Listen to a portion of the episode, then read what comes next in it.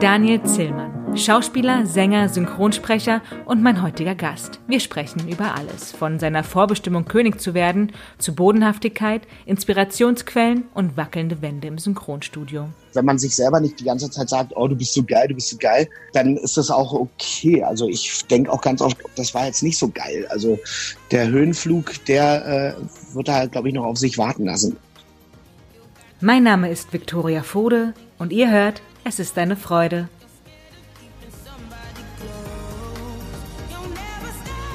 Du kannst mich noch nicht hören, aber gleich hoffentlich. Hm. Dein Audiosignal funktioniert noch nicht. Da ist der! Yay! Aber du kannst mich noch nicht hören, ne? Ah, Jetzt! jetzt, Jetzt! Ah, Yay! du bist ja schon da. Ah ja, hallo. Geht schon los. Immer, Oh. immer mit der Ruhe. Erstmal schön, dich zu sehen. Mensch. Ja, schön dich zu sehen. Na, Na, hörst du mich denn gut so vom? Ich habe nämlich kein richtiges Mikro, ich habe nur sowas. äh, ab und zu knistert es mal so ein bisschen. Ich glaube, wenn, wenn du es halt bewegst, aber so ist es Ja, dann-. Dann muss ich mich so nach vorne beugen, das ist vielleicht besser. Das ist okay, so hört sich sehr gut an, ja. Es ist auf jeden Ja. Fall eine Freude, dass du da bist und dass du Zeit hast. Vielen, vielen Dank. Ich freue mich sehr. Ja, ich freue. Ist so gut mit der Zeit, ja klar.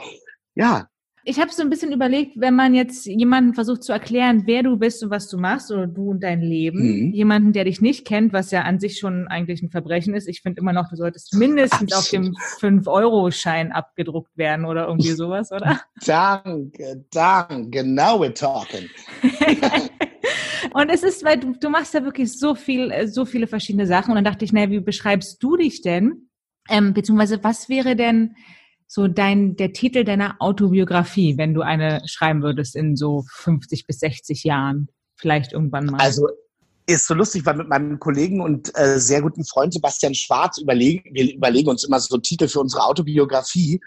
Und ähm, das, da kommt eigentlich immer nur so Quatsch bei raus. Also einen Titel hätte ich nicht, aber wenn ich mich selber beschreiben müsste, würde ich sagen, also mit dem, was ich mache, oh Gott, das ist eigentlich auch immer so schwer. Aber ich glaube, ich bin dann doch so ein klassischer Allround Entertainer vielleicht, weil irgendwie ich habe ja ich habe nichts von all dem, was ich mache, irgendwie professionell gelernt. Ich habe das halt einfach immer gemacht und äh, bin dann, glaube ich, über die Jahre besser geworden und reingewachsen in die Sachen. Ja, ja. ich glaube, das ist es. Wie könnte man ja was? Oh Gott, aber so ein Titel wäre eigentlich gar nicht so schlecht. man muss dich erleben. Man kann dich, glaube ich, nicht nur erklären. Man muss dich, man muss dich einfach erleben. Aber was war denn so die, was war denn so die erste Liebe? Was war denn zuerst da? Die, die Liebe zum Gesang, Musik oder das Schauspielern? Also ich habe neulich ähm, da mit einer ganz, äh, mit einer Freundin, mit der ich wirklich, also die ich wirklich seit äh, ja, ich fast 30 Jahren kenne, die äh, darüber geredet und die meinte, ich meinte, na ja, ich habe ja immer gespielt. Die meinte, nein, du hast zuerst immer gesungen. Und dann hat sich noch äh, meine Schwester eingemischt und hat gesagt, nee, er hat zuerst gezeichnet. Weil ich fing eigentlich mit dem als Kind, ich glaube als Fünfjähriger oder Sechsjähriger, war ich zum ersten Mal im Kino und habe einen äh, Zeichentrickfilm gesehen. Ich glaube, das war der He-Man-Film. Und bin nach Hause gegangen und war so beeindruckt, dass ich so begeistert war, dass ich diesen Film ähm, äh, für immer in meinem Kopf behalten wollte. Und deshalb habe ich mich hingesetzt und habe ihn aus meiner Erinnerung nachgezeichnet. Den ganzen Und das Film. gibt's noch irgendwo. Also so zumindest, ja, das waren, glaube ich, am Ende waren das so zehn Seiten, aber so in Comicform. Und, ähm, und habe ganz früh gemerkt, naja, eigentlich, ich muss auf jeden Fall mich irgendwie auf irgendeine Art darstellen. Ich habe so den Drang, nach vorne zu gehen. Ich war irgendwie schüchtern auf der einen Seite und so ein bisschen verklemmt.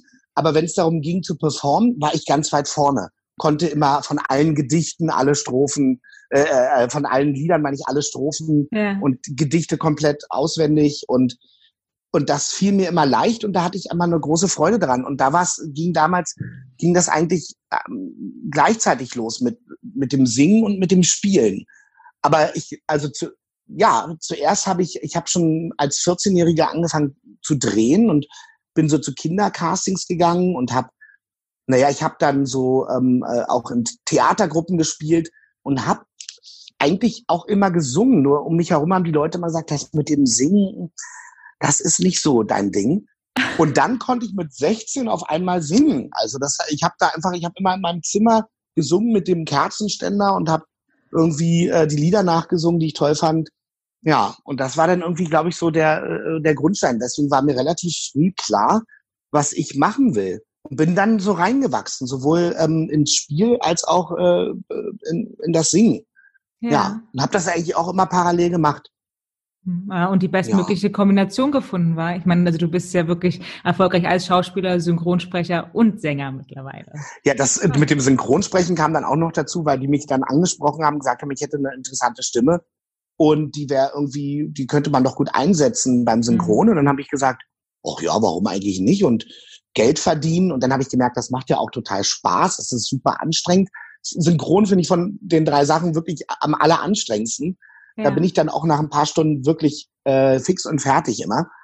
Aber, ähm, aber es ist auch jedes Mal eine Herausforderung. Und das ist irgendwie, irgendwie schön. Also ist schön, dass man den Beruf auf so viele Arten ausüben kann. Theater, Drehen, Singen, das sind alles so Sachen, die haben alle so ähm, ja ihre eigenen äh, äh, Singen, habe ich gerade Singen gesagt? Singen ist natürlich nochmal was anderes. Ja. Aber es gehört ja auch dazu. Das, das ist, ja, ja das, was ich meine. Performen, ne? Und also es ist ja auch harte ja. Arbeit und, und die Leute unterhalten. Und ich glaube, gerade, wo du gerade das Synchronsprechen angesprochen hast, dass viele das so unterschätzen, weil natürlich auch nicht so oft der Blick wirklich gegeben ist in das Synchronstudio und was da tatsächlich passiert. Aber äh, bist du denn auch so jemand, der da so voll körperlich dabei ist? Also wenn du Treppen runterlaufen musst, dann deine Figur, dann springst, springst du auch im Studio ja. rum und äh, solche Sachen? Ja, total, total. Und das ist natürlich mit meinem Gewicht manchmal so ein bisschen so, dass dann irgendwie die Studiowände wackeln oder der Boden.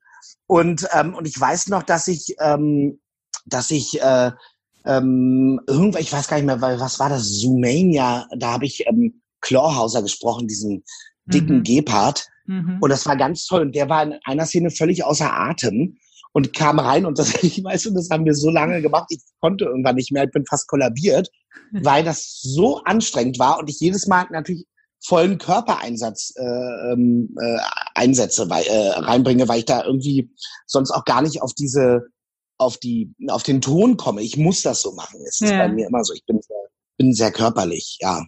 Ja, aber es ist ja, ja auch, ich glaube, so, so soll das ja auch sein, ne? Also, dass man das, ich glaube, das sagen die, die Synchronregisseure, dass man da wirklich alles reinlegen soll, weil man ja. es halt in der Stimme hört.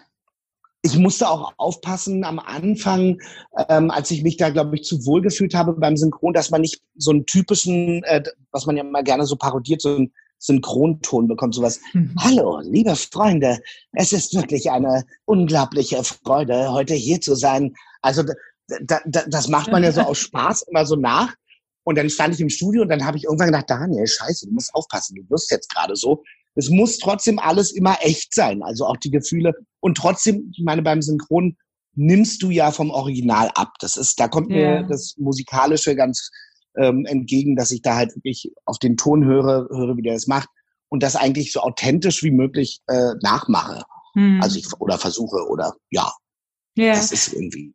Ja, das finde ich so spannend bei den amerikanischen Filmen oder, oder englischen Animationsfilmen, wenn die wirklich ja die Figuren dann auf die Schauspieler formen und danach entwerfen und nicht wie bei uns andersrum, dass wir die Stimmen oder ihr die Stimmen ja, äh, ja bietet für, für die Figuren. Was wärst du denn, wenn, wenn jemand nach dir eine Figur entwerfen könnte oder würde, was wärst du denn dann gerne?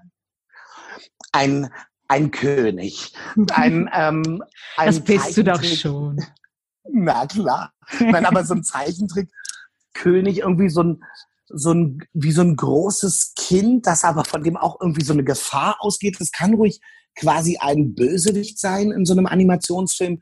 Das fände ich schon gut. So ein König, der eine unglaubliche Spielfreude hat. Das machen die ja, ich gucke mir ja ganz oft diese Animationsfilme an oder natürlich auch, wenn ich daran arbeite äh, bei der Übersetzung und denke jedes Mal, wow, diese Figuren, die spielen so gut. Mhm. Das finde ich dann wirklich, wirklich so abgefahren. Und das war auch für mich ganz oft, ich habe einmal bei den bei den wilden Kerlen, bei hier bei der ähm, äh, Buchreihe, äh, bei der mhm. Verfilmung, da habe ich im letzten Teil mitgespielt und habe den Oberbösewicht gespielt, äh, den dicken Michi.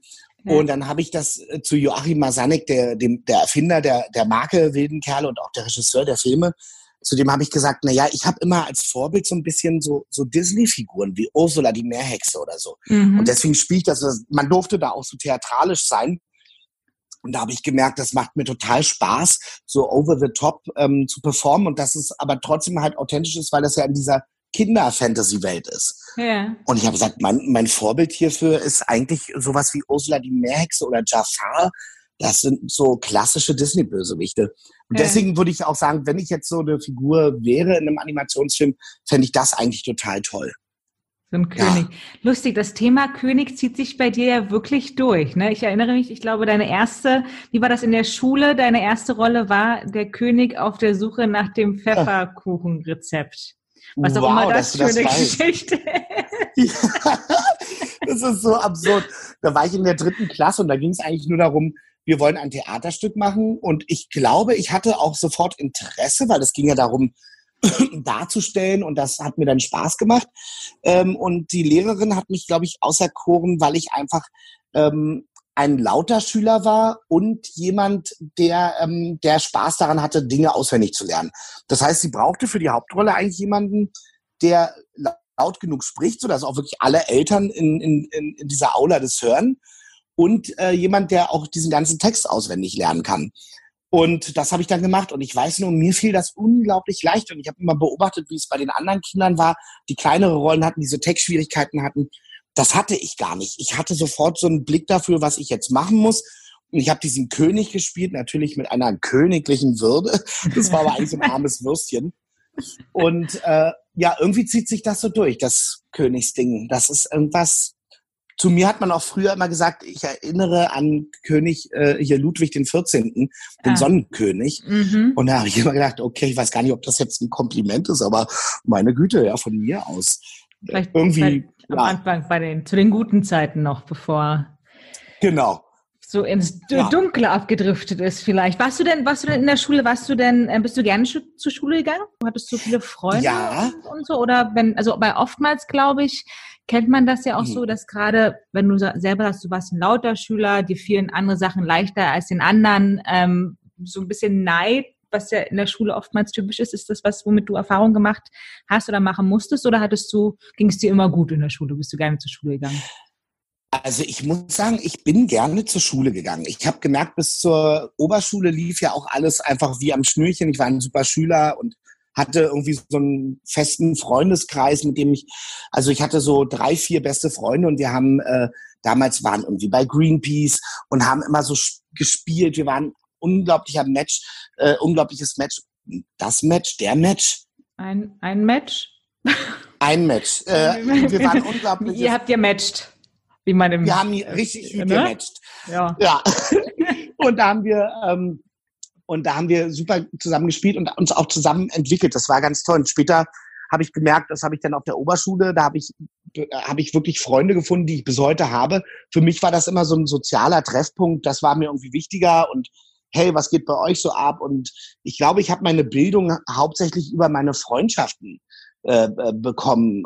Also weil ich irgendwie gemerkt habe, das hat mich immer, das Soziale hat mich immer viel mehr interessiert als das, was ich jetzt aus irgendwelchen Büchern lernen musste ich war gut in, in, Kunst, in Musik komischerweise nicht, weil ich die ganze Theorie nicht konnte. Ich mhm. bin auch zweimal sitzen geblieben in der Oberschule, in der achten und in der elften Klasse, weil ich da jedes Mal so eine Phase hatte, in der ich wirklich gar nicht mehr gern zur Schule gegangen bin. Mhm. Fand ich selber auch immer nicht so schlimm. Das wurde dann immer besser und dann habe ich am Ende habe ich Fachabitur für Sozialwesen gemacht.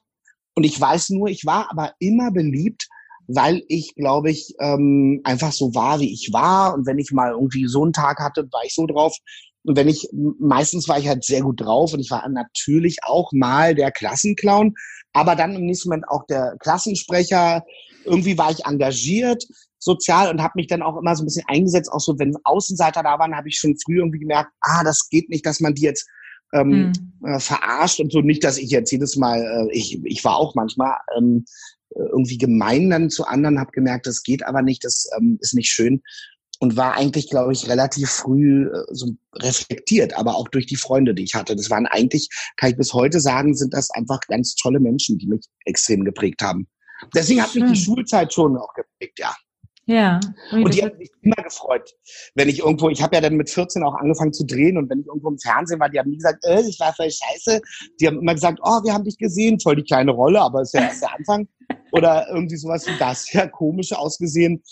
Und ähm, ich weiß nur, dass ja, dass sie eigentlich das alle immer okay fanden oder cool fanden. Also ja. auch mich dafür gefeiert haben, sondern dass es eher so war, ah, Daniel ist wieder im Fernsehen oder wenn ich da in der Schule was aufgeführt habe, fanden sie es immer gut, Theater AG oder so. Ja. Mhm. Ach, schön, so ist äh, wichtig, ne? Und schön, dass du das gefunden hattest, hast äh, schon so früh. Und ich glaube, also was ich persönlich so an dir mag, ist halt, dass obwohl du so viel kannst, bist du ja trotzdem komplett auf dem Boden. Und so schön, also und so Ach, herzlich. Also du Steinbock. Hast Steinbock, ja. Äh, schönen Gruß an mein Papa ist auch Steinbock. Du hast halt keine Höhe, ne? Und ich glaube, deswegen würde es auch einfach schwerfallen, dass man dich nicht mag. Ja, meine äh, Theorie. Theorie. Ja, danke. Also über sowas darf man immer gar nicht so viel nachdenken, sondern ähm, weil, also Komplimente sind immer total toll und ich fand das ja jetzt ein sehr schönes Kompliment hm. und immer her damit. Aber ähm, ich glaube, das Wichtigste ist, ich habe mich ja selber auch immer gar nicht so ernst genommen. Das ist halt auch immer so eine Humorfrage.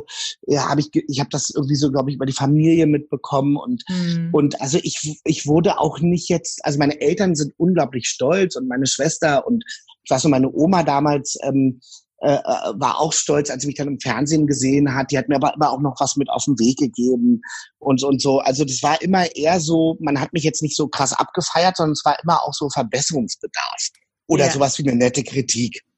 Und sowas hilft natürlich ungemein. Und ich glaube, ich habe einfach Spaß am Kreieren und Machen hm. und freue mich auch extrem, wenn es ein Erfolg wird. Natürlich, das ist das Allerschönste, wenn man merkt, wow, die Leute kriegen das irgendwie mit. Und gleichzeitig ist es aber immer der Prozess, der mich so, ähm, das klingt immer so kitschig, aber das ist dann schon so. Also ich weiß noch, als ich Theater gespielt habe, fand ich die Proben immer viel geiler als jetzt wirklich die Premiere. Ich war überhaupt kein Premierenspieler. Immer, das werde ich auch wahrscheinlich nie sein, mhm. weil ich immer gemerkt habe, ach, da bin ich immer schon so tot tot gespielt und kaputt und eigentlich völlig aufgekratzt. Und bei der, äh, der, bei der Premiere wird man so hysterisch, also an der Volksbühne. Die hatte ja mit Kastorf, Frank Kastorf äh, Proben, die waren ja immer unglaublich anstrengend. Mhm. Aber ich fand, ihr habt das geliebt. Also weil man sich so austoben konnte und weil diese Atmosphäre, die da kreiert wurde, auch dieses, es war irgendwie alles ein bisschen gefährlich. Du konntest auch ganz viel falsch machen und, und gleichzeitig war das aber nicht so ein unangenehmer Druck, den, glaube ich, ähm, den man so empfindet, wenn man das so von außen hört, wo man denkt, oh Gott, das muss ja alles ganz schlimm sein, ähm, sondern es war eher so ein, so ein spielerischer Druck. Ich habe das immer geliebt und damit kann ich irgendwie gut umgehen. Und ich glaube, äh, ja, dass wenn man sich selber nicht die ganze Zeit sagt, oh, du bist so geil, du bist so geil, dann ist das auch okay. Also ich denke auch ganz oft, das war jetzt nicht so geil. Also der Höhenflug, der äh, wird da, glaube ich, noch auf sich warten lassen. Ja, müssen. aber das gehört ja, aber genau diese Selbstreflexion, die du ja äh, durch deine Freunde, wie du schon gesagt hast, schon so für so früh bekommen hast, das gehört ja auch dazu, irgendwie, dass man aus, auf dem Boden bleibt, denke ich. Ähm, aber gehst, ja. wie gehst du denn mit, mit Kritik um? Ist das etwas, was dir relativ leicht fällt oder brauchst du dann erst, musst du dann erstmal durchatmen und sagen, okay. Ja, ich, ähm, ja, das ist immer ganz komisch. Es kommt komischerweise immer darauf an, wer die Kritik äußert. Das mhm. habe ich gemerkt. Also ich bin schon auch sensibel und ich merke, wenn jetzt zum Beispiel im, im Feuilleton war eigentlich immer, wenn ich jetzt so Theater gespielt habe, war immer alles gut. Da bin ich ja auch mal eingesprungen, einen Tag vor einer Premiere. Es war die letzte Frank Kastorf Premiere äh, ein schwaches Herz an, an der Volksbühne. Da bin ich einen Tag vorher eingesprungen und habe eigentlich komplett mit der Soufflöse gespielt äh, für ähm, einen Schauspieler, der äh, krank geworden ist. Und der sollte, äh, der war aber eine der äh, Hauptfiguren auf der Bühne. Das wusste ich nicht. Ich bin dahin und und einen Tag vorher dachte, wie soll ich denn da diesen Text lernen bei so einem vier Stunden Stück oh ja. ohne Pause? Und dann habe ich ähm, habe ich das mit der Soufflöse gespielt. Das ähm, viel äh, Frank Hassoff dann einmeinte, dann machen wir das jetzt so, dann, dann spielst du, das ist ganz gut, dann ist die wie so ein Teufelchen auf deiner Schulter und souffliert dir. Und da habe ich super Kritiken bekommen hinterher. Und da dachte ich, gut, da ist natürlich die Hälfte äh, des Lobes geht natürlich an, äh, an die Tatsache, dass der Schauspieler halt nicht da war und dass ich eingesprungen bin, beherzt. Das war für mich ja eigentlich eher so ein Pflichtprogramm, weil ich äh, ihm so viel zu verdanken hatte. Ich gesagt habe, natürlich helfe ich jetzt, dass die äh, Premiere da äh, steht. Mhm. Und ich glaube, Kritik ist, also wenn du das manchmal so aus einem erweiterten Verwandtenkreis oder Bekanntenkreis hörst, ich weiß noch am Anfang, wenn ich gedreht habe, haben die dann die waren dann teilweise so doof, die Leute, dass sie gesagt haben, ähm, na ja, es ist ja okay, aber die Rolle war ja doof oder, oder sowas, wo ich gedacht habe, okay, die verstehen gar nicht, worum es geht. Da geht es nur darum, was Negatives zu sagen. Und das prallt an mir ab. Wenn aber mhm. zum Beispiel meine Mutter, die hat mich dann mal irgendwo gesehen und hat gesagt, nee, also das ist, die ist ja wirklich nicht vom Fach, die ist ja einfach eine Zuschauerin. Die hat dann irgendwie einmal gesagt, du, das, ähm, nee, das war nicht, das war jetzt nicht deine Glanzstunde. Mit meiner Agentin, Britta Dahlmann, habe ich ja, ja, auch darüber, haben wir, wir haben einmal so gelacht, da habe ich, ich weiß gar nicht mehr, ich will auch gar nicht sagen, was das war. Doch, ich weiß es wieder, aber ich sage es immer nicht. aber da, da ist irgendwas passiert, da war, äh, ich glaube, am ersten Drehtag, da muss ich irgendwie so aufgeregt gewesen sein, dass ich da einen Kack zusammengespielt habe. Und wir haben hinterher, haben uns angerufen und ich habe gesagt, sag nichts. Und mein Agent meinte nur, es war nicht die Sternstunde deiner Karriere, aber es war entzückend. Du warst bisher immer entzückend oder irgendwas. Und dann haben wir so gelacht, weil wir, weil wir da, mhm. also wir haben eigentlich über mich und meine Performance da gelacht. Und ich ja. finde, das gehört halt auch dazu. Man muss auch immer scheitern können und sagen können, all das war jetzt richtig kacke. Und da muss man beim nächsten Mal wieder gut sein oder auch nicht. Also Hauptsache irgendwie ja, also man weiß das dann auch. Und es ja. ist nicht irgendwann so, wie gesagt, wie die Gefahr, weil ich vorhin erzählt habe beim Synchron, dass man auf einmal so klingt wie, wie so ein alter Synchronhase, ohne die Substanz und die Erfahrung eines alten Synchronhasen äh, zu haben. Das ist ja wichtig, weil die klingen ja auch irgendwann, wo du denkst, wow, ich stand manchmal im Studio, auch bei Hörspielaufnahmen, mit richtig renommierten Synchronsprechern, konnte mich überhaupt nicht konzentrieren, weil die Stimmen durch meinen Körper gegangen sind und ich dachte, oh, mhm. ich habe schon so viel äh, von dir gehört oder mit dir. Ähm, ich, äh, das ist unglaublich, der steht da ganz lässig, sieht aus, als würde er fast einschlafen und dann kommt da was raus und ich denke, oh mein Gott, das sind Profis, das sind richtige, unglaubliche äh, Könner. Ja, ja. Bist du dann auch jemand, der irgendwie da ähm, nach Tipps fragt, gerade wenn man jetzt jemanden trifft, den man irgendwie ja auf eine Art bewundert, oder bist du eher jemand, der dann vielleicht doch in dem Moment ein bisschen schüchterner ist und sich das lieber anguckt und vielleicht also versucht auf die Ferne zu lernen? Also früher hab ich war ich so, da habe ich das war ich sehr schüchtern und habe mir das angeguckt. Ich weiß nicht, ich habe mit Leander Hausmann damals NVA gedreht Mhm. Und da waren viele in meinem Alter, die, die fand ich aber auch alle beeindruckend, weil die waren teilweise gerade noch auf der Schauspielschule oder fertig. Und dann gab es aber die älteren Kollegen, ich weiß noch, Ignaz Kirchner. Und da habe ich einfach oh. nur dagestanden und beobachtet und dachte immer, wie, wie, wie macht denn der das? Das ist ja irre. Und oh Gott, und jetzt hat er kurz mal den Text vergessen. Aber das ist überhaupt nicht schlimm, weil der spielt einfach weiter. Der ist voll drin. Und habe das so beobachtet und da fühlte ich mich immer so ein bisschen ähm, äh, irgendwie verwandt, aber so, dass ich halt noch längst nicht da bin. Aber ich habe gesagt, also wenn ich da mal hinkomme, dann finde ich das toll. Und manchmal habe ich dann Fragen gestellt, habe immer gemerkt, ah, ich klinge jetzt so naiv und doof, ich mhm. halte lieber die Klappe und beobachte weiter. Mhm. Und heute habe ich das gar nicht mehr. Also heute ist das eher so, da ist es wirklich so, es gibt immer Kollegen, die mich unglaublich beeindrucken und sowas. Und da merke ich, dann bin ich auch einfach nur besser, wenn ich mit denen spiele. Und merke dann, dass ich aber nicht mehr diese Ehrfurcht habe, die ich früher hatte, weil ich ja, mhm. naja, ich, wie gesagt, halt auch nicht von der Schauspielschule zum Drehen oder zum Theater gekommen bin, sondern halt so als Jugendlicher angefangen habe. Da hatte ich natürlich immer viel mit so, mit älteren oder erfahrenen Kollegen zu tun, die dann halt äh, viel mehr Wissen hatten. Ich hatte ja einfach kein Wissen. Ich habe ja einfach die Dinge einfach immer so gemacht, wie ich sie mir vorstelle. Mhm.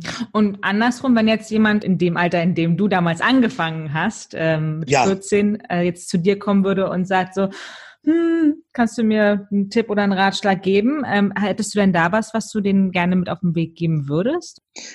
Also ich werde öfters jetzt sogar gefragt von jüngeren, von Schauspielschülern oder oder von äh, äh Drehanfängern, die dann immer fragen, ja, ich habe das und das von dir gesehen äh, und das fand ich irgendwie toll und äh, wie hast du das gemacht? Und dann sage ich immer, ehrlich gesagt, ich weiß es nicht.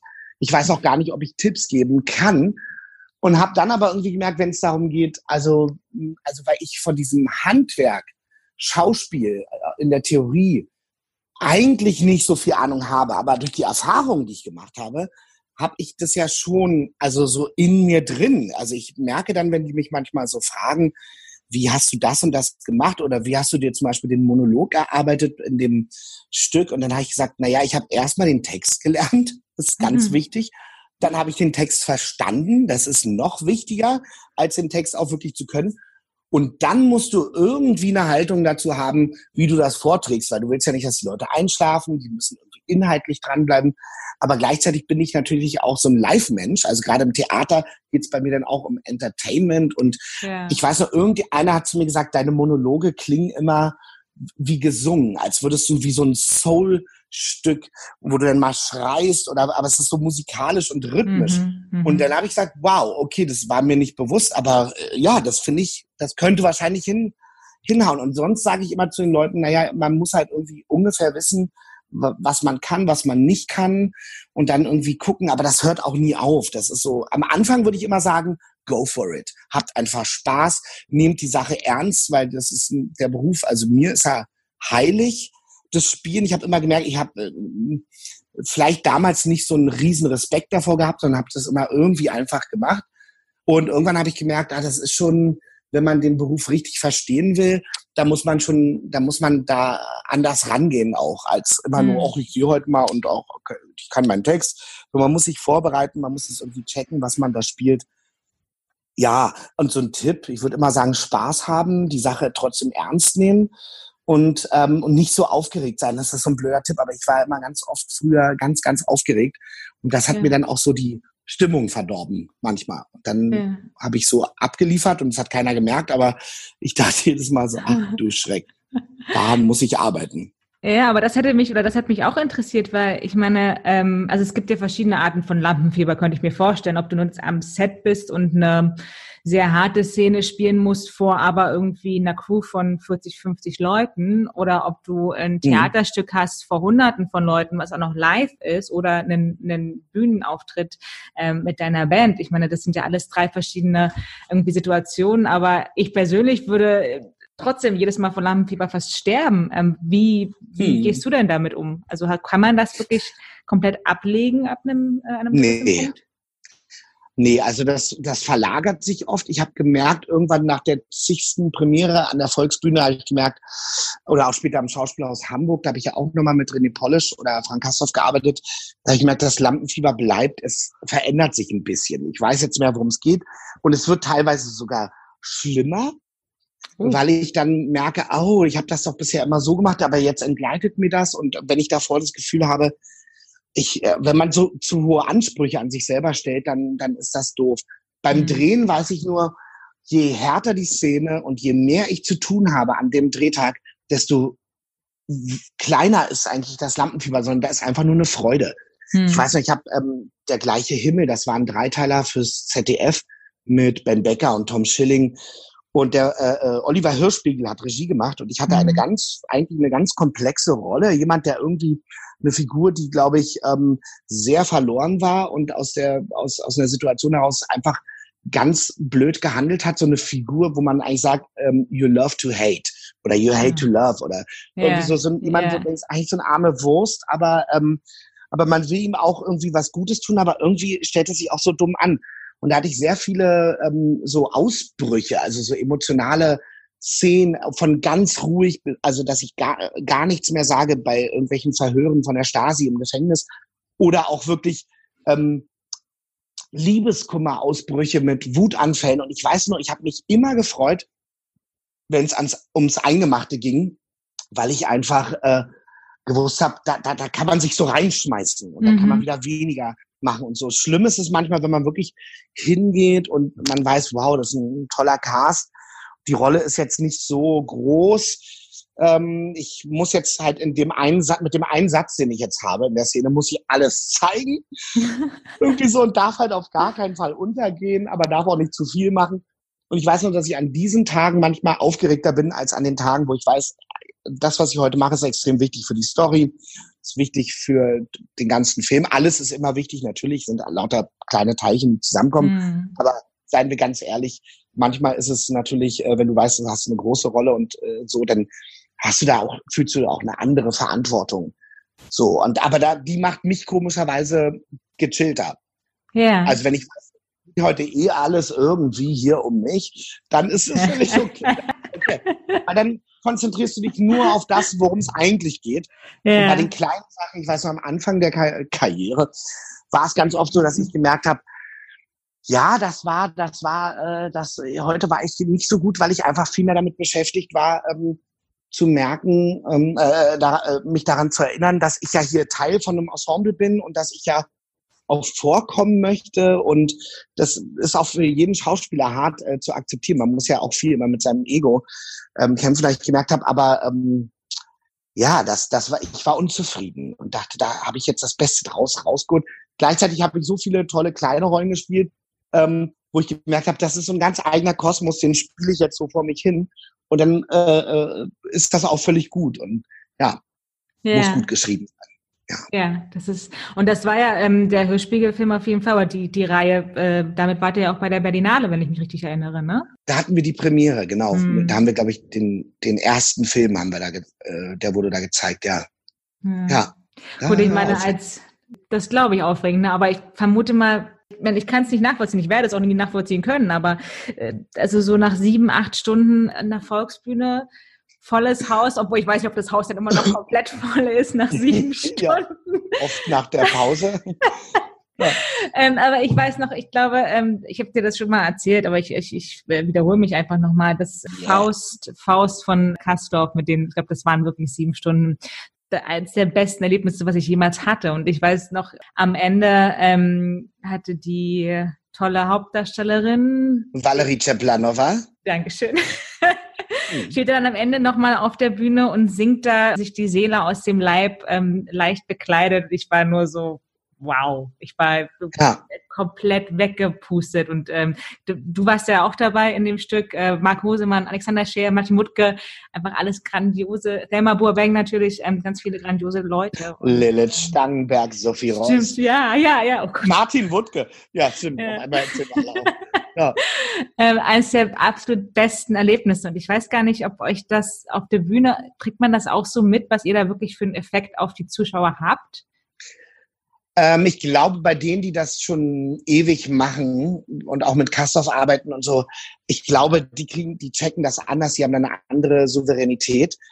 Ähm, ich weiß noch, ich habe drei Jahre an der Volksbühne gespielt und hinterher mit Kastorf noch in Hamburg und dann nochmal in Salzburg bei den Salzburger Festspielen äh, gearbeitet. Für mich war es jedes Mal, also auch ich war irgendwann viel routinierter natürlich, aber ich habe irgendwann, ich habe gemerkt, das ist ja so ein Überlebenskampf auf der Bühne. Das ist ja auch das, was man, glaube ich, spürt als Zuschauer. Mhm. Wenn ich äh, mir Kastorf-Stücke anschaue, dann kann ich das natürlich mal sehr gut nachvollziehen, wie die sich da oben fühlen, weil es alles ja nicht durchgeprobt ist. Es ist alles angelegt und und so und dann oftmals gar keine richtige Generalprobe vor der Premiere. Ich weiß noch, da war oft ähm, viel Angst mit dabei, aber auch diese fuck you, ist egal, was jetzt kommt, wir hauen das jetzt durch, so rock and roll, aber ja. so wirklich, so ernsthaft, wo man sagt, ey, es geht jetzt, wir müssen jetzt einfach Spaß haben, wir müssen den Soul haben, wir müssen den, den Groove vom Stück haben, wir müssen verstehen, was wir da sagen. Und wenn wir es auch mal nicht tun, ist jetzt auch nicht so schlimm. Wir legen jetzt mal los, es ist ja nicht zu, es ist ja nicht durch, ähm, durchchoreografiert bis in, also man denkt das immer und so fühlt sich das bei den Proben auch an, ja. dass alles sehr, sehr durch ist. Aber es ist auf jeden Fall immer eine, diese Live-Erfahrung äh, war immer schon krass und ich selber konnte das nicht einschätzen. Hinterher kamen immer Leute, haben irgendwie erzählt, das war krass und das, ich weiß nicht, war immer meistens einfach nur fix und fertig danach, weil du bist halt so durchgelutscht und ja, denkst halt, die Stimme ist heißer. Ja. Ja. Naja, das ist mit dem Live-Charakter, das ist äh, lustig, dass du das sagst, weil in der, ich glaube, das war die zweite Vorstellung und Alexander Scher ähm, hat am Anfang irgendwie einen Satz vergessen oder so und überspielte das aber so clever ähm, und erzählte auch weiter irgendwie so nach dem Motto, ja, ist halt die zweite zweite Vorstellung kann schon mal passieren. Und es fiel gar nicht so richtig auf, dass es nicht der richtige Text war und dann erst, ah, okay. Ähm, es hat irgendwie alles ja. so super reingepasst und man merkte einfach, dass, ähm, dass er auch ein absoluter Profi ist, natürlich. Ähm, Absolut. Ja. Gerade Alexander macht das sehr, sehr gut. Ja. Fällt es dir denn schwer, jetzt haben wir schon äh, darüber gesprochen, über die verschiedensten Sachen, die, wir, die du machst, äh, zur Musik kommen wir auf jeden Fall noch, ähm, aber fällt es denn trotzdem schwer, dich äh, ab und zu noch selber zu motivieren oder worin, worin findest du denn Inspiration für dein ganzes kreatives Schaffen? Ich, das finde ich ganz lustig. Ähm, das ist eine gute Frage, weil nämlich ähm, ich selber habe immer das Gefühl, man denkt immer, wenn man jetzt ganz viel gemacht hat, oh, jetzt bin ich erstmal kaputt, ich jetzt weiß gar nicht mehr, was ich machen soll. Und dann äh, ruht man sich mal eine Woche aus und ich liebe auch den Müßiggang und ich liebe es, faul zu sein. Mir ist nie langweilig. Es gibt immer irgendwas, was ich mir reinziehen kann oder einfach nur stumpf anschauen kann oder hören kann. Und dann kommt es, und das hat manchmal, das sind die banalsten Dinge. Das ist manchmal ein Wetterwechsel, das ist irgendwie die Sonne, die rauskommt, das ist dann plötzlich das. Und ich weiß nur, ich bin ähm, zu Lucy van Ork, die ja mein Album äh, als King Mummy produziert und mit der ich die äh, Songs geschrieben habe. Mhm. Zu der bin ich mal an den Küchentisch, als wir äh, habe gesagt, du, ich weiß ehrlich gesagt überhaupt nicht, äh, worüber ich schreiben soll heute oder was für ein Thema und ich habe ja immer so Notizen in meinem Telefon und, und da hat sie gesagt, naja, lass mal reinschauen. Und da hat sie gesagt, guck mal das. Und dann habe ich gesagt, naja, oh, da wüsste ich jetzt aber heute nicht, was man machen kann. Und dann hat sie gesagt, es ist egal, wir machen es. Und wenn es schlecht ist, ist es schlecht. Oder wenn was ganz anderes bei rauskommt, kommt was ganz anderes bei raus. Also Fakt ist, man kann immer irgendwas machen. Man muss halt, mhm. also außer man ist gerade krass faul, dann geht's nicht. Und dann muss man, aber sowas wie ein Writers Block oder sowas, den habe ich jetzt bisher noch nicht beim Texte schreiben zum Beispiel entdeckt, also oder gemerkt an mir, weil da ich gemerkt, habe, im Notfall schreibe ich halt darüber, dass ich zu faul bin, dass ich meine Wohnung nicht verlassen will oder dass also so es geht immer irgendwie was. Ich glaube, da habe ich noch äh, habe ich noch einen großen da habe ich noch einen großen Pool an Ideen, die ich so machen kann, aber ich kann, ich merke, ich kann es nicht forcieren. Also es kommt hm. muss immer alles irgendwie kommen. Wenn ich mich hinsetze und sage, jetzt mache ich das und das und das, da äh, komischerweise, wenn ich so motiviert bin, da ist manchmal dann so der Wurm drin. Wenn ich eher mhm. denke, ich mache das aus einer Entspanntheit heraus oder keine Ahnung, man hat dann Liebeskummer und denkt sich, ja, man kann sie jetzt zu Hause einschließen und fressen wie ein Schwein. Oder aber ähm, ich neige dann eher dazu, gar nicht zu essen. aber dann kann man auch äh, kann man auch darüber schreiben. Das macht auch Spaß und das tut dann immer so ein bisschen weh, weil man so die Wahrheit anspricht. Aber das ist das, wovon immer die ganzen amerikanischen Popstars sagen und sagen, es ist so therapeutisch.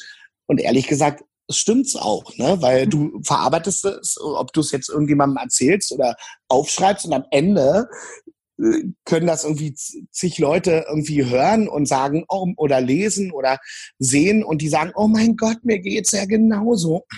Das ist natürlich so ein verbindendes Element, was dann irgendwie, da ist man dann so, okay, das ist Fulfillment hier. Ja. ja Aber es gibt immer irgendwas, es kommt irgendwie immer was raus, auch wenn es nicht immer gut ist. Nee, und ich bin manchmal auch einfach sehr faul, merke ich dann, dass ich dann merke, ah, was soll ich denn? Als Spieler, ich merke, da, da, da ist das ein anderer Rhythmus. Also als Schauspieler habe ich gemerkt, da kann ich nie sagen, jetzt nach dem Film habe ich mich so und so entwickelt ich habe immer gemerkt, es gab immer so Abschnitte und da habe ich gemerkt, da habe ich jetzt das gemacht, das habe ich für mich entdeckt. Wahrscheinlich Sachen, die man auch auf einer Schauspielschule irgendwie in drei oder vier Jahren lernt, ohne die Berufserfahrung dann zu haben. Mhm. Das habe ich über den Beruf gelernt. Da habe ich gemerkt, ah, jetzt habe ich das aber so gespielt, das hat aber da zu dem Film eigentlich gar nicht gepasst, aber ich habe das so durchgezogen und ich habe immer gemerkt, ich bin immer ganz doll bei mir. Also ich bin immer, ich achte gar nicht darauf, was ist jetzt in oder was sollte ich jetzt da, wie sollte ich was spielen oder welche Blicke sollte man als Schauspieler drauf haben. Hm. Und, ähm, und das mache ich nicht. Also ich merke, ich nehme viel mehr so aus dem, wie ich was äh, lese, auch ein Drehbuch oder wie ich das interpretiere und hoffe dann, dass die Fantasie, die man da irgendwie übereinstimmt. Deswegen liebe ich ja auch strenge Regisseure, die, die dann sagen, was ist das denn?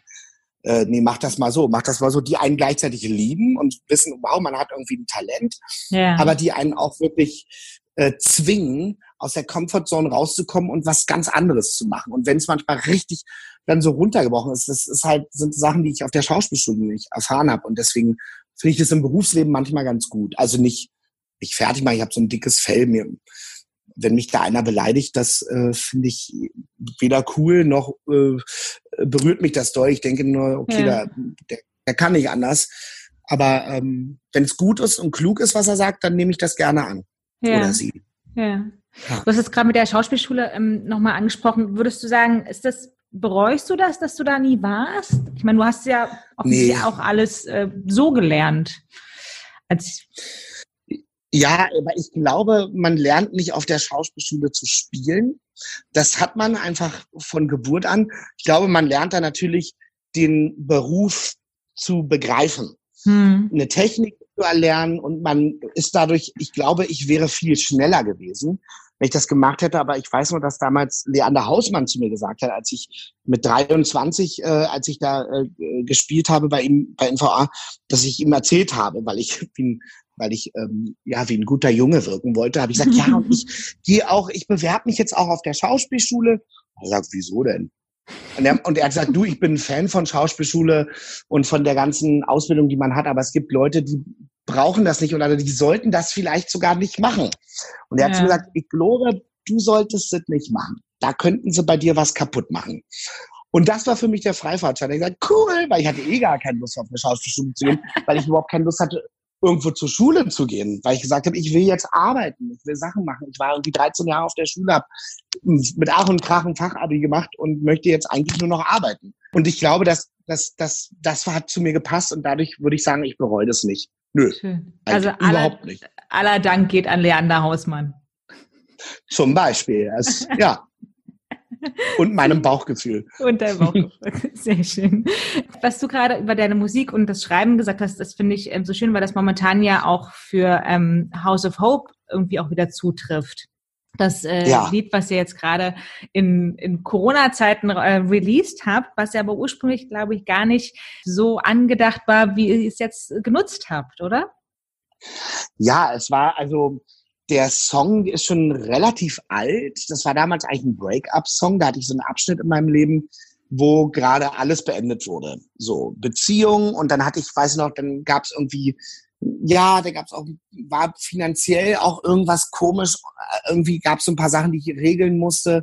Und dann habe ich meine Wohnung gekündigt und ähm, habe keine neue Wohnung gefunden, die ich mir leisten konnte. Bin dann kurz zu meinen Eltern ins Haus gezogen und, ähm, und irgendwie mit 25 Kisten und äh, zig Plastiktüten und habe irgendwie alle Möbel, die ich hatte, mit einmal alles verschenkt über eBay Kleinanzeigen. Habe gesagt, mhm. hier kommt Waschmaschine, holt euch, holt euch und habe gesagt, ich muss irgendwie mein Leben, ich muss meinem Leben gerade so ein, so ein, ich muss brauche gerade einen Cut.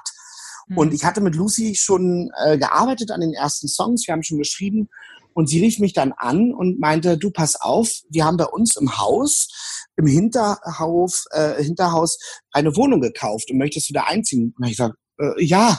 Und dann bin ich wieder bei meinen Eltern raus. Also ich hatte bei meinen Eltern gab's, da ist eine eigene Wohnung, da haben früher meine Großeltern gewohnt, so eine Einliegerwohnung.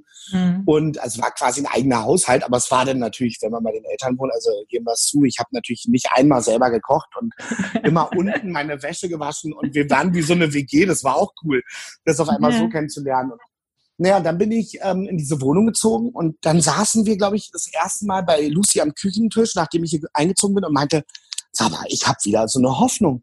Ich habe so eine unglaubliche Hoffnung, weil ich bin schon so ein Optimist und merke, ich brauche jetzt einen Song, der extrem positiv ist. Und da haben wir das, die Melodie ist ja eigentlich ein bisschen wie so ein Kinderlied. Ich habe gesagt, ein bisschen gospelmäßig mhm. und so ein mhm. bisschen, aber auch so, so einfach House of Hope. Ich habe gesagt, mein, dieses Haus hier ist voller Hoffnung. Ich wohne jetzt hier und ich habe meine ganzen Sachen zurückgelassen und ähm, verschenkt und ich muss jetzt, ich kann jetzt neu anfangen und mir geht's gerade richtig gut. Und jetzt, wo ich alleine bin, jetzt merke ich jetzt, die Trennung ist hinter mir, äh, es ist, es ist richtig gut, wie es jetzt ist.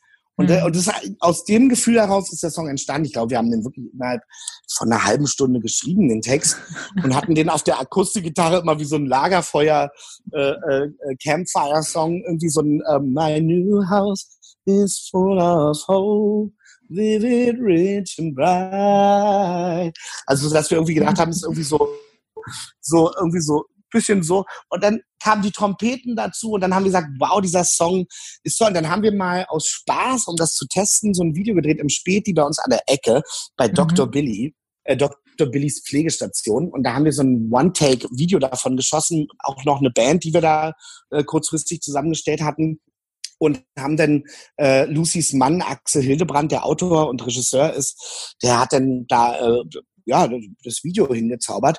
Und wir haben das mit ganz vielen süßen Einfällen, die die hatten, so ah wir machen so einen Take und ich tanze da so durch den Späti und aber völlig unprätentiös, einfach so, äh, weil das sich einfach so angeboten hat. Und wir dachten, das ist halt auch der Neukölln-Bezug, weil wir ja Neuköllner sind.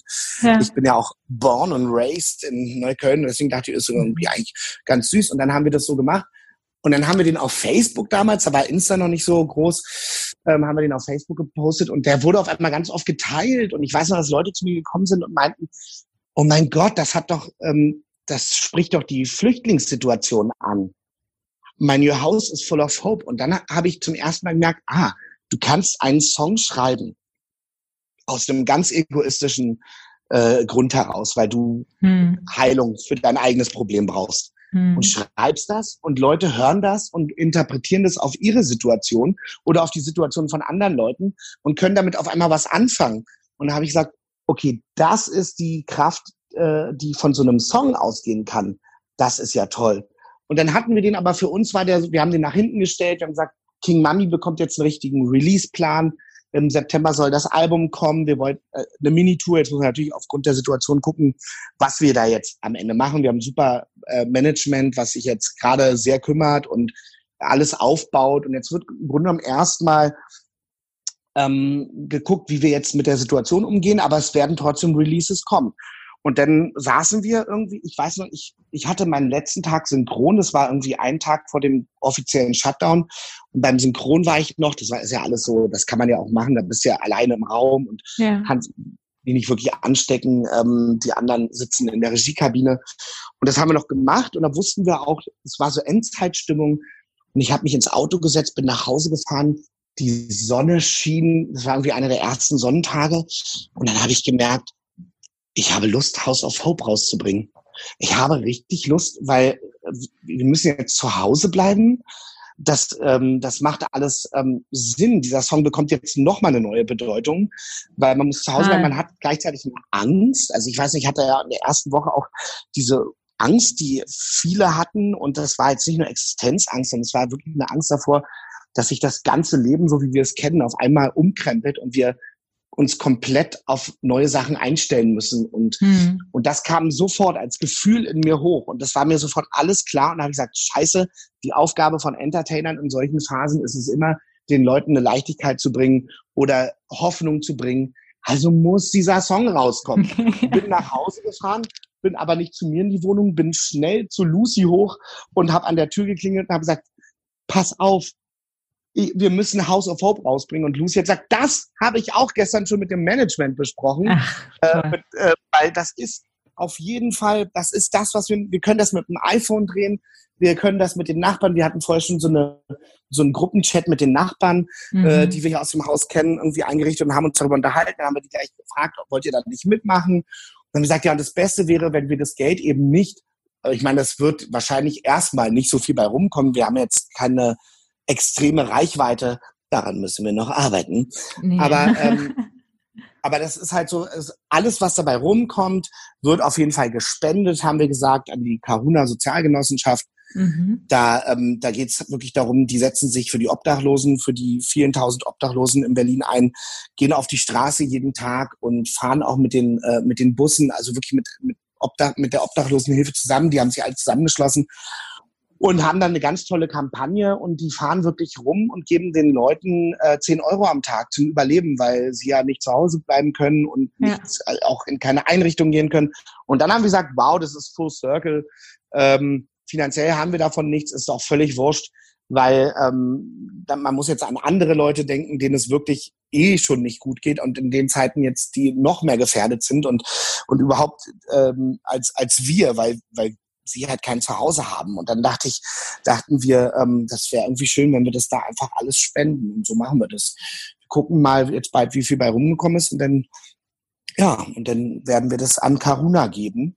Ja. Und und so war das irgendwie so eine runde Sache und den Song wollten wir eigentlich gar nicht rausbringen. Wir wollten vielmehr, ich hatte viel mehr Lust jetzt so über, weil ich ja auch so für Body Positivity darüber, ich habe dafür äh, da ziemlich viel, also zumindest in zwei Songs geht es auch darum und ich hatte so Lust auf Sommer, Sommerstimmung und, und, und so ein, so ein Dance-Track und so. Ja. Aber das kann man nicht einfach so stur durchziehen. Man muss dann gucken, wie sich gerade, was sich gerade in der Welt, äh, wie sich es gerade bewegt und muss man gucken. Und deswegen war das perfekt. Jetzt habe ich dir aber auch einen langen Monolog gehalten. Nee, aber ist ja großartig. Das ist ja super. Vor allem, du hast da schon die nächsten drei Fragen alle mit beantwortet. Oh nein! Du kannst auch, kannst auch perfekt einen Podcast mit dir selber machen oder ein Interview mit dir selber. Oh nee, das kann noch verschiedene machen. Stell dir das mal vor. So, stimmt, du könntest auch, auch mich synchronisieren, weil ich nuschel ja, ja das stimmt. aber nicht das Beste für einen Podcast. Du könntest quasi mich neu einsprechen. Und dann haben wir so ein, so ein äh, Interview mit dir selber. Nee, aber. Aber äh, dann müssten wir natürlich auch ähm, das Bild jetzt von, äh, was wir jetzt gerade haben, das müssen wir eigentlich haben und du müsstest dann meine Stimme haben. Das wäre natürlich dann witzig. das machen wir dann für die zweite Staffel. Genau. Oder? Im Sommer, weil dann können wir nämlich auch über die Body Positivity Lieder äh, sprechen, auf die ich mich sehr freue. Yeah. Aber genau, nochmal ganz kurz, um auf Karuna zurückzukommen. Das ist die äh, Karuna Sozialgenossenschaft. Äh, Website ist Karuna mit k-sozialgenossenschaft.de. Ähm, genau. Und genau, die sitzen hier in Berlin, für die ihr euch einsetzt. Und ich finde das ganz toll. Also, was ich so spannend an diesen Gesprächen finde, ist, dass man halt selber ähm, so über diese verschiedenen äh, Zwecke und Charities und Projekte, die es ja da draußen gibt, ähm, auch mal ein bisschen mehr lernt. Ich finde, man kriegt immer so von einer Sache was mit und von der anderen. Mhm von irgendwelchen größeren. Aber von denen hatte ich zum Beispiel noch nicht gehört. Ähm, ich finde das ganz toll, was die machen, gerade jetzt zu ähm, äh, Corona mit der Corona Corona Task Force. Das ist das ja mit Das ist ja auch Name, ne? Hm. Ja. ja, ähm, mit den ja. 10 Euro und ähm, ja, und wieder ganz toll, dass ihr das mit den, mit den Erlösen macht. Und ihr macht mit House of Hope ja noch was anderes, was da so ein bisschen Hand in Hand geht. Ne? Die Leute können selber äh, ihre eigenen Versionen aufnehmen. Ja, wir haben, äh, wir haben gesagt, naja, gegen die Langeweile zu Hause in der Isolation äh, kann man natürlich, weil das bietet sich bei dem Song an, das ist ja so ein Sing-Along, Mhm. Ähm, und deswegen haben wir gesagt, wir machen da noch eine Karaoke-Version äh, auf die Webseite, also bei www.kingmummy.com. Und da können die Leute runterscrollen, da finden sie gleich äh, ganz einfach die Karaoke-Version. Und äh, zwei Videos haben wir auch schon bekommen. Also ich habe auch mhm. privat mhm. schon ganz viele bekommen, aber da sind natürlich auch viele Kinder dabei, das äh, postet man dann nicht. Ähm, mhm. Beziehungsweise, ja, das ist irgendwie komisch. Aber ich habe, da geht mir mein Herz auf, wenn ich, mich, wenn ich sehe, die Eltern, die dann teilweise gesagt haben, wir können den Song zwar nicht mehr hören, die spielen den rauf und runter und tanzen durch die hier, Beweisvideos. Und die Eltern sitzen schon völlig da und sagen, wir können es schon nicht mehr hören. Aber die Freude, ähm, meine ähm, die Designerin äh, Lisa Schwebe, die den roten Sweater, den ich auch im Video trage, oh, yeah. designt mhm. hat, mit der ich äh, schon seit einer Weile zusammenarbeite, auch die hat mir auch, hat auch ein Video geschickt, das haben wir auf dem Instagram-Account veröffentlicht. Mhm. Das ist ganz toll, dass die Leute dann zu Hause dann sich da so filmen und irgendwie ihre Version draus machen. Genau, dann gibt's ja noch für Musiker, die zu Hause sitzen und gerne äh, und auch zu Hause Musik machen, auch noch die Möglichkeit, Remixe von dem Song zu machen. Das ist gleich daneben. Das heißt, da haben wir auch schon die ersten bekommen. Das ist, klingt unglaublich abgefahren und geil, was Leute, was andere Künstler aus deinem, aus deinem Song machen können. Mhm. Das ist ganz, ganz toll. Für mich ja auch eine neue Erfahrung. Und ich muss sagen, ich liebe es. Ich finde die Idee super. Ja, auf ja. jeden Fall. Und ich finde es so schön, dass du deine oder eure gute Laune und irgendwie dieses Strahlen, was ihr und Lucy auch, was ihr beide habt, dadurch auch in die fremden Häuser oder die Häuser eurer Freunde ähm, und Fans ja. versprüht. Ich finde das ganz, ganz toll. Ähm, ich habe noch eine ja. Frage, weil ich das irgendwo mal gelesen habe und ich wollte fragen, was das bedeutet. Du hast gesagt, eigentlich bist du relativ angstfrei, aber du leidest schon, seitdem du ein Kind bist, äh, unter der Phobie vor dem Universum. Ja, ich vergesse immer diesen, den, Origin, äh, den, den, den Fachbegriff dafür. Nein, ich hatte das, ähm, ich weiß gar, ich weiß sogar genau, wann das das erste Mal aufgetaucht ist. Da waren wir mit dem Kindergarten auf dem Flughafen Tegel und haben so, eine, so einen Ausflug gemacht und sind über die Besucherbrücke gelaufen. Das gab damals so eine Besucherbrücke, die fährt, glaub, geht so ein bisschen übers Rollfeld und du siehst die Flugzeuge starten. Mhm. Und ich weiß noch, ich war damals ein sehr dünnes, äh, zartes äh, Kind und ich hatte unglaubliche Angst, da weiterzulaufen. Ich hatte mal Angst, ich fliege weg. Die Flugzeuge sind gestartet, man hat, man spürt diese Luft und man merkt, oh Gott, ähm, äh, mir war das zu viel und ich konnte nicht mehr weiterlaufen. Und ich weiß yeah. nur, dass das dann irgendwann weg war und dann bin ich später, ich weiß gar nicht mehr, irgendwo stand ich mal auf einem Feld, ich glaube auf ähm, äh, äh, äh Hiddensee. Hiddensee, ah. genau. Und da war ich auf einer Wiese und da ging's, hatte ich auf einmal das gleiche Gefühl und ich konnte mich sofort an die Kindheit erinnern und sofort an dieses Gefühl.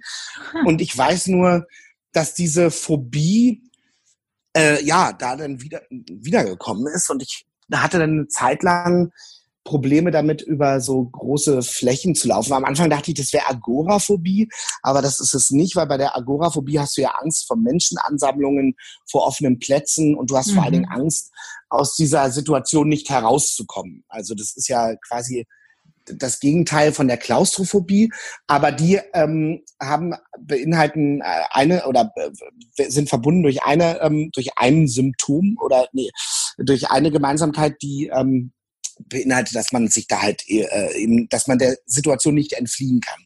Ja. Ist jetzt so, ist jetzt kein Fachwissen, aber das habe ich alles gelesen. und bei meiner Phobie ist das halt so, ich kann zum Beispiel nicht übers Tempelhofer Feld laufen. Ähm, weil, das, weil du das Gefühl hast, du wirst vom Himmel verschluckt und vom Universum. Krass. Das ist halt, okay. und ich habe das mal irgendwann nachgeforscht und dann habe ich Leute in, in, so Foren, ich dachte halt immer, der Agoraphobie meinte, aber das ist es nicht. Ich habe überhaupt keine Angst vor Menschenansammlungen. Ich fühle mich da sogar sicher. Ich habe ja. ja Angst, dass ich nach oben fliege. Und dann haben die, habe ich das gehört, äh, habe ich das gelesen, wie es denen so geht. Und dann dachte ich, ja, okay, das ist jetzt eins zu eins genau das, was ich empfinde. Ja, was ich vorher bei agoraphobischen äh, Leuten äh, nicht empfunden habe. Ja. Aber ich muss sagen, ich, ich habe super im Griff. Das ist wirklich so eine Sache, die taucht ab und zu mal auf. Ich glaube, wenn man richtig müde ist oder so. Aber ich provoziere es auch nicht. Ich habe einmal in der Wüste gedreht in Marokko und da wusste ich schon, wir müssen eine Einstellung drehen, wo wir Schauspieler aus der Wüste in unser Camp reinlaufen. Und da mhm. wusste ich, okay, ich muss Vorkehrungen treffen. Dann hatte ich irgendwie sowas wie ein wie ein Turban um und eine Sonnenbrille auf und bin, glaube ich, mit geschlossenen Augen auf die Kamera zugelaufen. Man muss sich nur zu helfen wissen. Ich dachte so, oh mein Gott. Oh, ja. wow. Ah, okay. Ich, ich konnte mir darunter einfach nichts vorstellen. Ich dachte, es ist eher was, vielleicht so ein bisschen in einer Art spirituelles oder so, aber es ist wirklich eine, also eine Phobie vor dem Universum. Ja, also Vielleicht ist das sogar spirituell. Ich muss irgendwann mal oder so, muss ich mich da nochmal mehr reinlesen, weil du, du kommst ja dann in so einen Zustand, also ich komme, wenn ich so eine Panikattacke habe, in so einen Zustand, wo ich mir denke, aha, das ist äh, schon, das ist so, also ich habe die ja schon seit Jahren nicht gehabt, hm. auf Holzklopfen. Ja, ich wollte es jetzt aber, auch nicht ähm, verstärken ähm, oder wieder, wieder hervorrufen. Nee. Nein, um Gottes Willen. Nee, das merkt man ja dadurch, dass ich darüber so reden kann, ist das halt äh, längst im Griff. Das ist wirklich, es ja. hat auch nie mein Leben beeinflusst. Ich habe nur gemerkt, weil ich halt so ein geerdeter Mensch bin, ähm, habe ich gemerkt, dass ich mich da ganz schnell auch wieder runterholen kann. Ich ähm, mhm. ähm, bin jetzt da nicht tagelang irgendwie auf so einem Trip, sondern ich merke, okay, das ist super strange, aber anscheinend ist da irgendwas. Ähm, das hat wahrscheinlich mit der Kindheitserinnerung zu tun. Keine Ahnung, oder mit aber dem Erlebnis da. Ja, aber siehst du, da kommen wir wieder zurück zur Bodenständigkeit. Du bist quasi schon von deiner Psyche her dazu bestimmt, nicht zu sehr Höhe zu bekommen, dass du nicht ja, wegfliegst. Das ist wirklich so. Die Anker sind fest im Boden. Ja, wunderbar. Ja. Ach, lieber Daniel, wir sind, äh, wir sind am Ende angelangt. Tatsächlich schon. Ja, ist schon soweit. Ja. Haben wir jetzt eine Stunde geredet? Mhm, wir haben eine Stunde wow. geredet. Und wow. es war, es war eine Freude, wie immer. Vielen, vielen Dank. Dankeschön. Hm. Mir war es auch eine Freude. Es war eine Freude. Es war eine. Freude, genau. Das It ist, was a äh, pleasure. It was a ja. pleasure, indeed, indeed. Ja, ähm, genau, deswegen kann, bleibt mir jetzt äh, gerade nichts anderes übrig, als mich von dir zu verabschieden. Aber ich, äh, ich weiß ja, dass wir uns wiedersehen und wiederhören und ich freue mich sehr auf den Sommer und auf weitere King Mami Musik. Im September kommt das Album. Vorher kommen noch ein paar schöne weitere Lieder. Ich freue mich. Oh ja. Yeah. und ja, Vielen, vielen Dank. Ja, ich danke dir für die Einladung und äh, jederzeit wieder, liebe Victoria. ja. Dankeschön, danke.